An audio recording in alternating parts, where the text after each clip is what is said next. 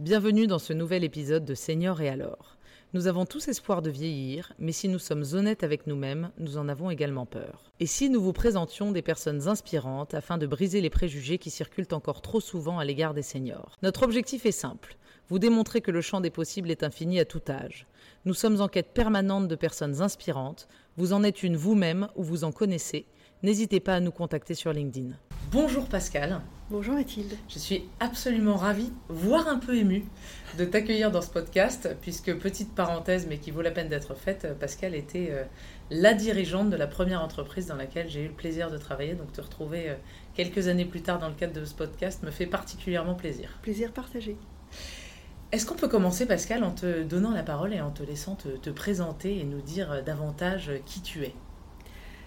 Donc, je suis une personne banal, normal, avec euh, une vie euh, que j'ai toujours souhaité euh, intense. sans doute parce que la vie peut être courte, donc j'ai envie de la remplir de choses qui me passionnent le plus possible. Donc ça a été un peu mon mantra jusque-là, donc j'espère que ça va, ça va continuer. J'ai eu la chance, je considère que c'est une chance assez incroyable, d'arriver pour moi dans un endroit improbable en termes de vie professionnelle, parce que rien ne me prédestinait à arriver dans le monde de l'IT. Euh, et je suis arrivée donc très jeune dans une entreprise qui s'appelait à l'époque Hewlett Packard. Euh, en tant que, stagiaire. Euh, je ne savais même pas prononcer le nom correctement au départ. D'ailleurs, personne ne savait le prononcer correctement. Donc c'était Hewlett Packard, Hewlett Packard. Je n'avais aucune idée de ce que cette entreprise pouvait faire j'avais entendu que des voitures, en fait, s'appelaient Packard. Je me suis dit, tiens, c'est peut-être une entreprise qui est dans l'automobile. Et j'arrive dans un monde déjà en effervescence, dans les années 80. Euh, à, peu près 19 ans. Un peu avant. Voilà, donc euh, j'étais à peine majeure et je venais pour euh, faire un stage dans le cadre de mes, de mes études, un stage de quelques mois, donc où j'avais déjà une licence de, de sciences économiques, qu'on appelait comme ça à l'époque. Euh, et je suis arrivée dans cette entreprise comme j'aurais pu arriver ailleurs, hein, mais le destin avait décidé que c'était là. Voilà. Et là, c'est en suivi, j'avoue, une vie de folie qui m'a qui m'a amené pendant euh, plus de 40 ans. Donc, euh, il y a la réforme de la retraite aujourd'hui. même dans le cadre, en fait, de cette nouvelle réforme, je pense que je n'aurai pas de problème pour prendre la retraite. c'est une bonne nouvelle. Donc, euh, donc oui, c'est une vie professionnelle passionnante, excitante, euh, et c'est une vie que je souhaite à beaucoup de gens. Il faut avoir de la santé, il faut avoir une grande capacité de résilience, euh, mais ça reste un, un, monde assez exceptionnel, et je considère qu'on fait partie, quand on est dans cette industrie, des nantis, de par les rencontres que l'on peut faire, des opportunités euh, que l'on saisit ou pas, et puis euh, des rencontres euh, de, de, tout genre, tout type, qu'on est amené à faire. Et, ça, c'est une chance parce que cette multitude de contacts, c'est assez rare en fait. Donc, donc il faut bien le comprendre et de saisir ces opportunités de contact parce qu'on apprend beaucoup des gens que l'on rencontre. Euh, et, c'est ce qui finit de nous construire, parce que quand on arrive à peine 19 ans dans une entreprise, on est un, bébé.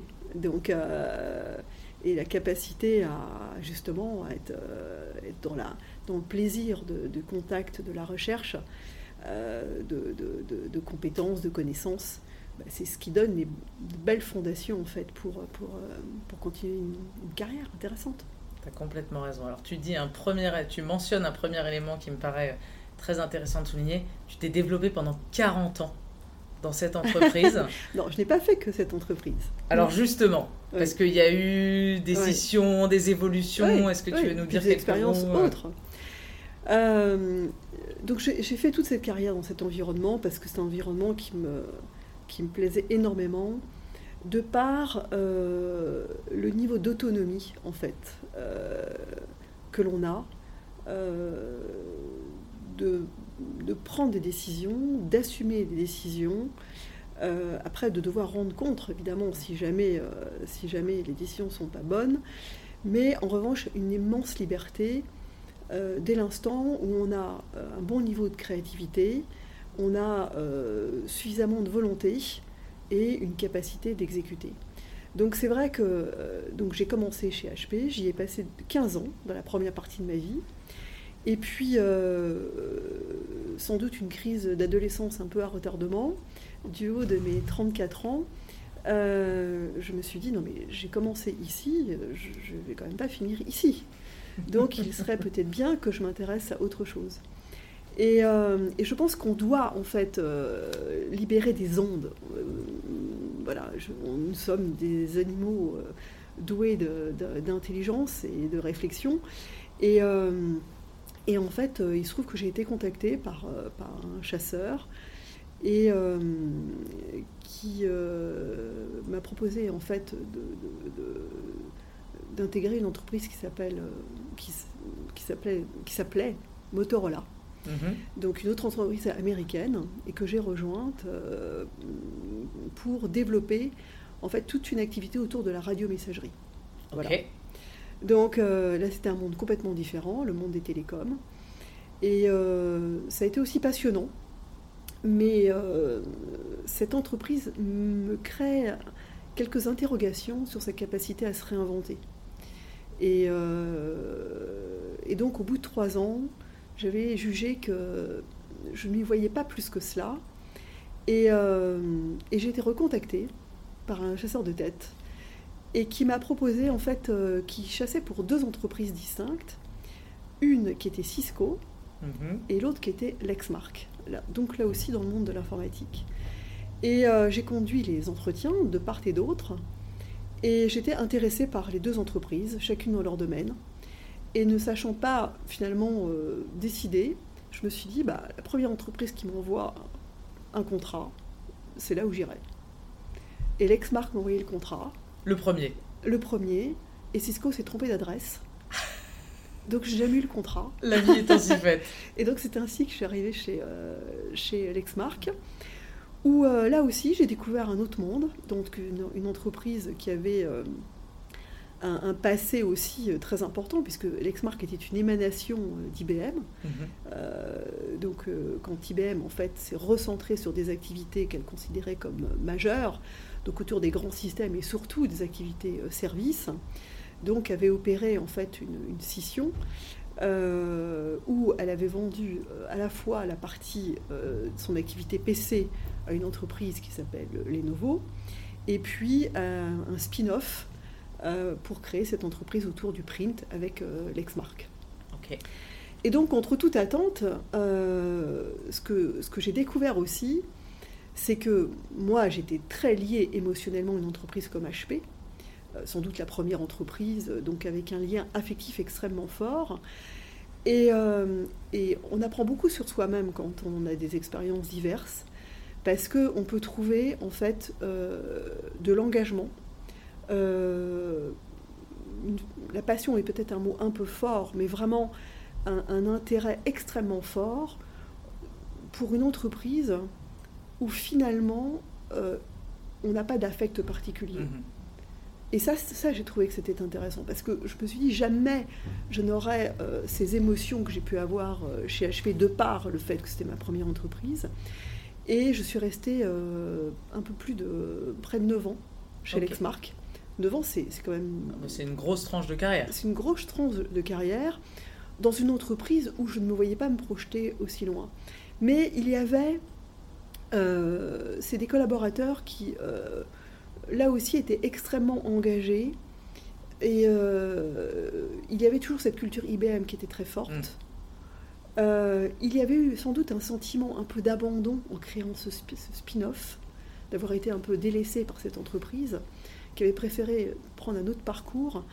Et, ceux qui s'étaient retrouvés chez Lexmark avaient cette énergie en fait de démontrer qu'ils pouvaient créer quelque chose de fort, euh, et de démontrer en fait à cette entreprise mère qu'ils avaient un peu laissé tomber qu'ils pouvaient faire quelque chose de, réussir une, belle histoire. Et donc, euh, et là aussi, euh, bah, j'ai fait plusieurs jobs dans cette entreprise. Donc j'ai commencé par, par m'occuper de la division grand public de technologie autour de technologie d'encre. Et puis ensuite, on m'a confié la direction européenne de toute l'activité clé qui était les supplies, donc, ce qui génère quand même le profit de ces entreprises.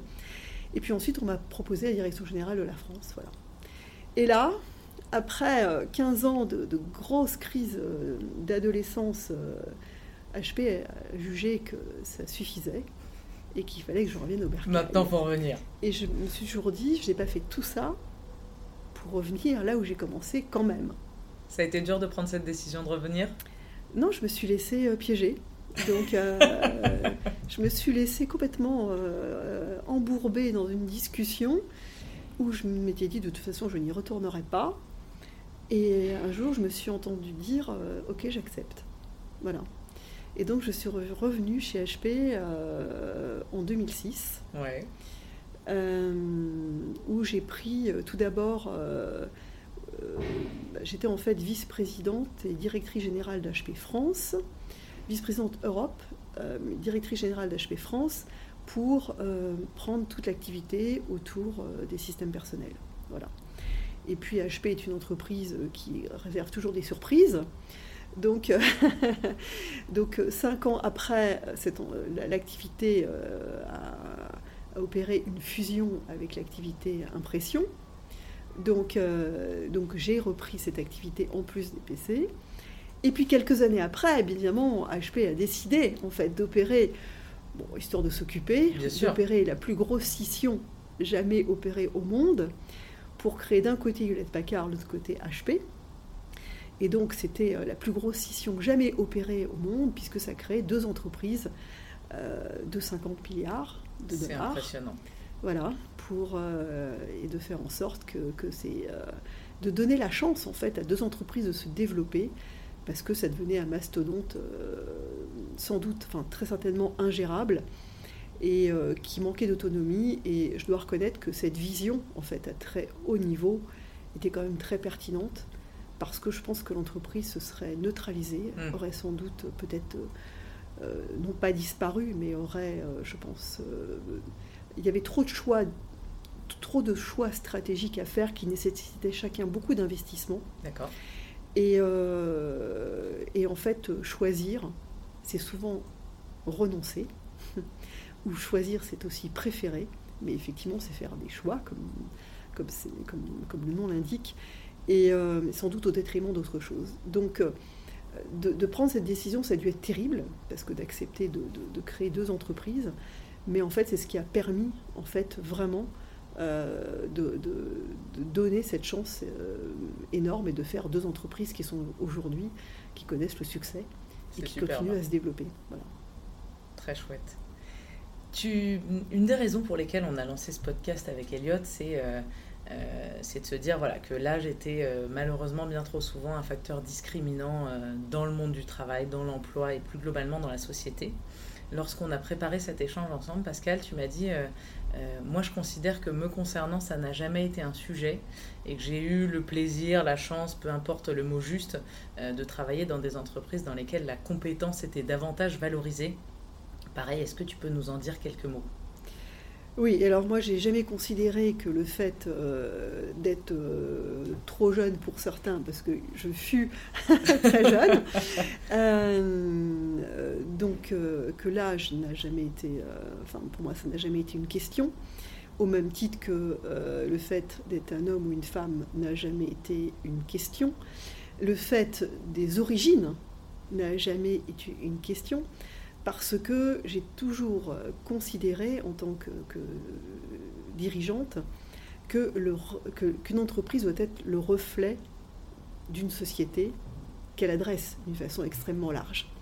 Donc, euh, donc les entreprises pour lesquelles j'ai travaillé devaient être le reflet des sociétés, des sociétés civiles euh, bah, qui, étaient, qui représentaient nos clients, que ce soit du grand public, que ce soit le monde de, l'entreprise. Dans l'entreprise, ça peut être une PME, ça peut être une entreprise moyenne, une multinationale. Donc euh, l'entreprise est le reflet d'une société.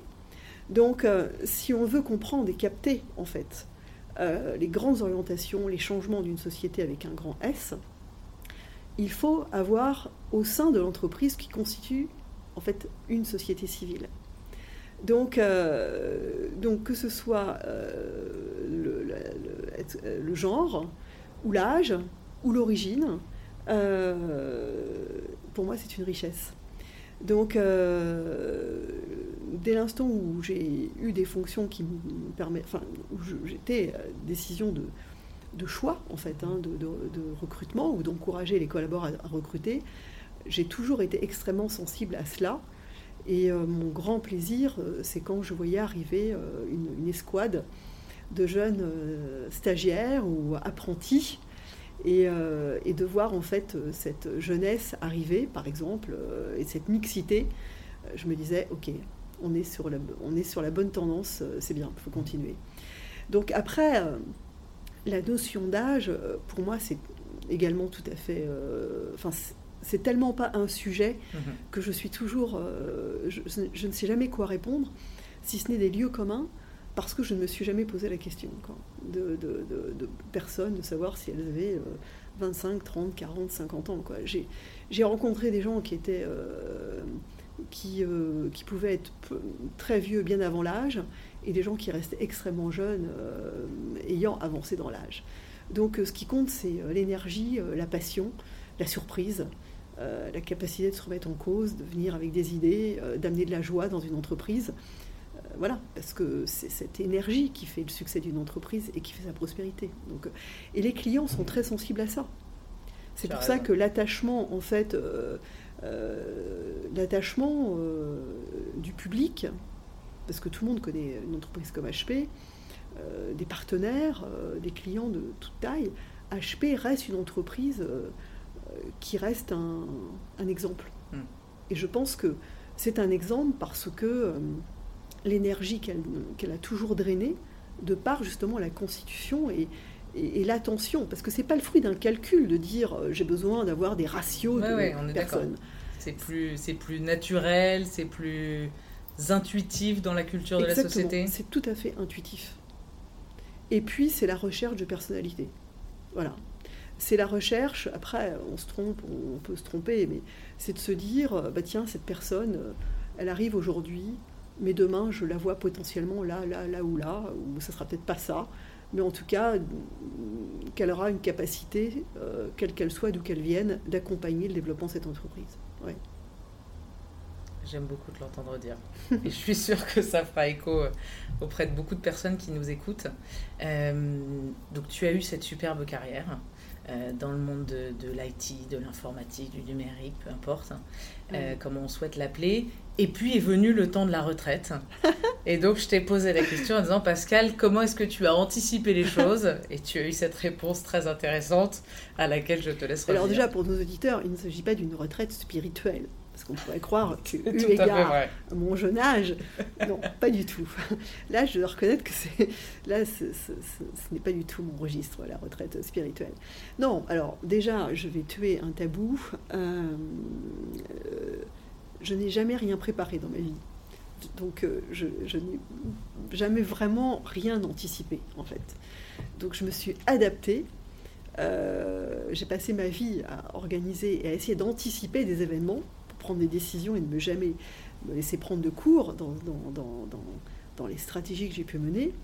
Euh, alors ça, on croit toujours qu'on anticipe suffisamment, finalement on se rend compte qu'on est aussi amené à prendre des décisions euh, euh, inopinées. Donc, et bon, il faut aussi savoir le faire.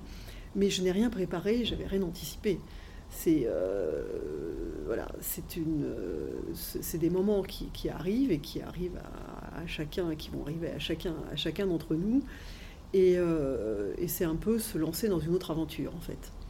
Donc euh, bon, il se trouve que moi j'ai toujours, et en bonne hyperactive, j'avais toujours différentes autres activités. Déjà avec mes, enfants, nous avons, nous avons, nous avons des sociétés immobilières qui n'ont rien à voir, donc société familiale, donc il faut quand même euh, qu'il faut, qu'il faut gérer, donc ça c'était on top. Et puis euh, une entreprise m'a fait confiance pour me proposer en fait une mission enfin, pour être administratrice d'une société d'informatique qui est à Lyon qui s'appelle Visiative. Et une entreprise pour laquelle j'ai énormément d'estime aussi parce que c'est une entreprise qui a été euh, créée il y a maintenant une vingtaine d'années euh, par, par deux personnes qui étaient également passionnées, qui est à Lyon et qui fait un parcours euh, remarquable. Donc euh, j'étais très fière d'avoir été choisie comme administratrice, donc ça donne aussi un peu d'activité. Et puis, lorsque j'étais encore chez HP, le MEDEF m'a contacté parce que l'organisation en fait du MEDEF a décidé de donner un rôle important à tout le pôle en fait sur tout ce qui est mutation technologique et impact sociétaux, donc en créant une, coprésidence. Et donc j'ai accepté d'être coprésidente avec Christian Poyot, qui est, euh, qui est un, créateur d'entreprise, qui est président et fondateur de Micropole, pour effectivement de prendre euh, cette mission euh, qui prend beaucoup de sens et qui est particulièrement intéressante parce que là, ben, le MEDEF, il faut bien comprendre que c'est une des plus grosses organisations en fait patronale en France, c'est 10 euh, millions euh, d'entreprises adhérentes. Oui, c'est très important. Euh, enfin, pardon, c'est 200 000 entreprises adhérentes qui emploient 10 millions de salariés. Mmh. Enfin, c'est près de 200 000 entreprises adhérentes. Et ce qui est intéressant dans ces entreprises, c'est que, alors certes, il peut y avoir des, multinationales, mais c'est essentiellement en fait des PME et des TPE. Donc c'est le maillage territorial. Donc de notre ce sont des entreprises qui vont avoir moins de 50 salariés. Mmh et qui font quand même le cœur de l'économie et qu'il faut accompagner. Et le MEDEF, c'est à la fois des activités extrêmement régaliennes sur des sujets euh, d'actualité, hein, qui sont effectivement le, euh, grand sujet autour, euh, autour des, des, réformes des retraites, mais c'est également des sujets majeurs sur la transformation numérique des entreprises.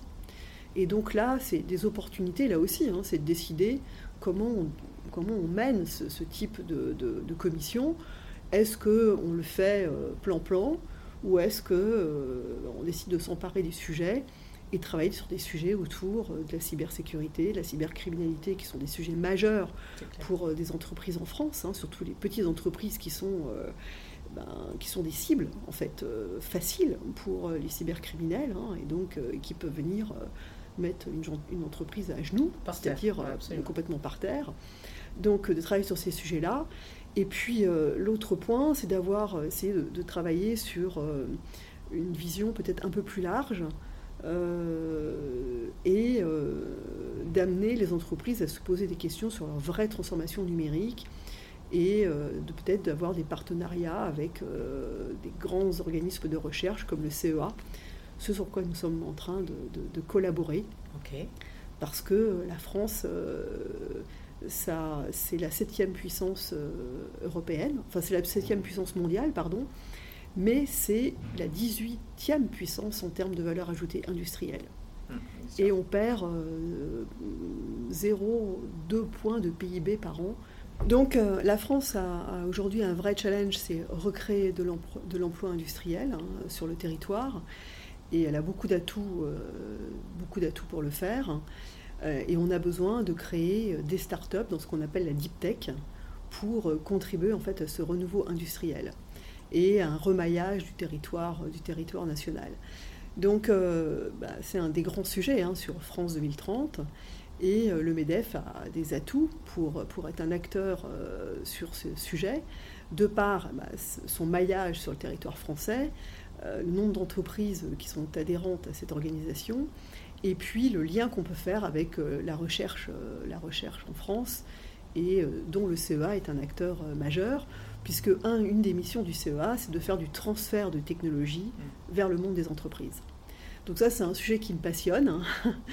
Hein. Et, je suis très heureuse en fait de, travailler dans cette commission avec, avec toute une équipe de, personnes extrêmement motivées et enthousiastes sur ces projets.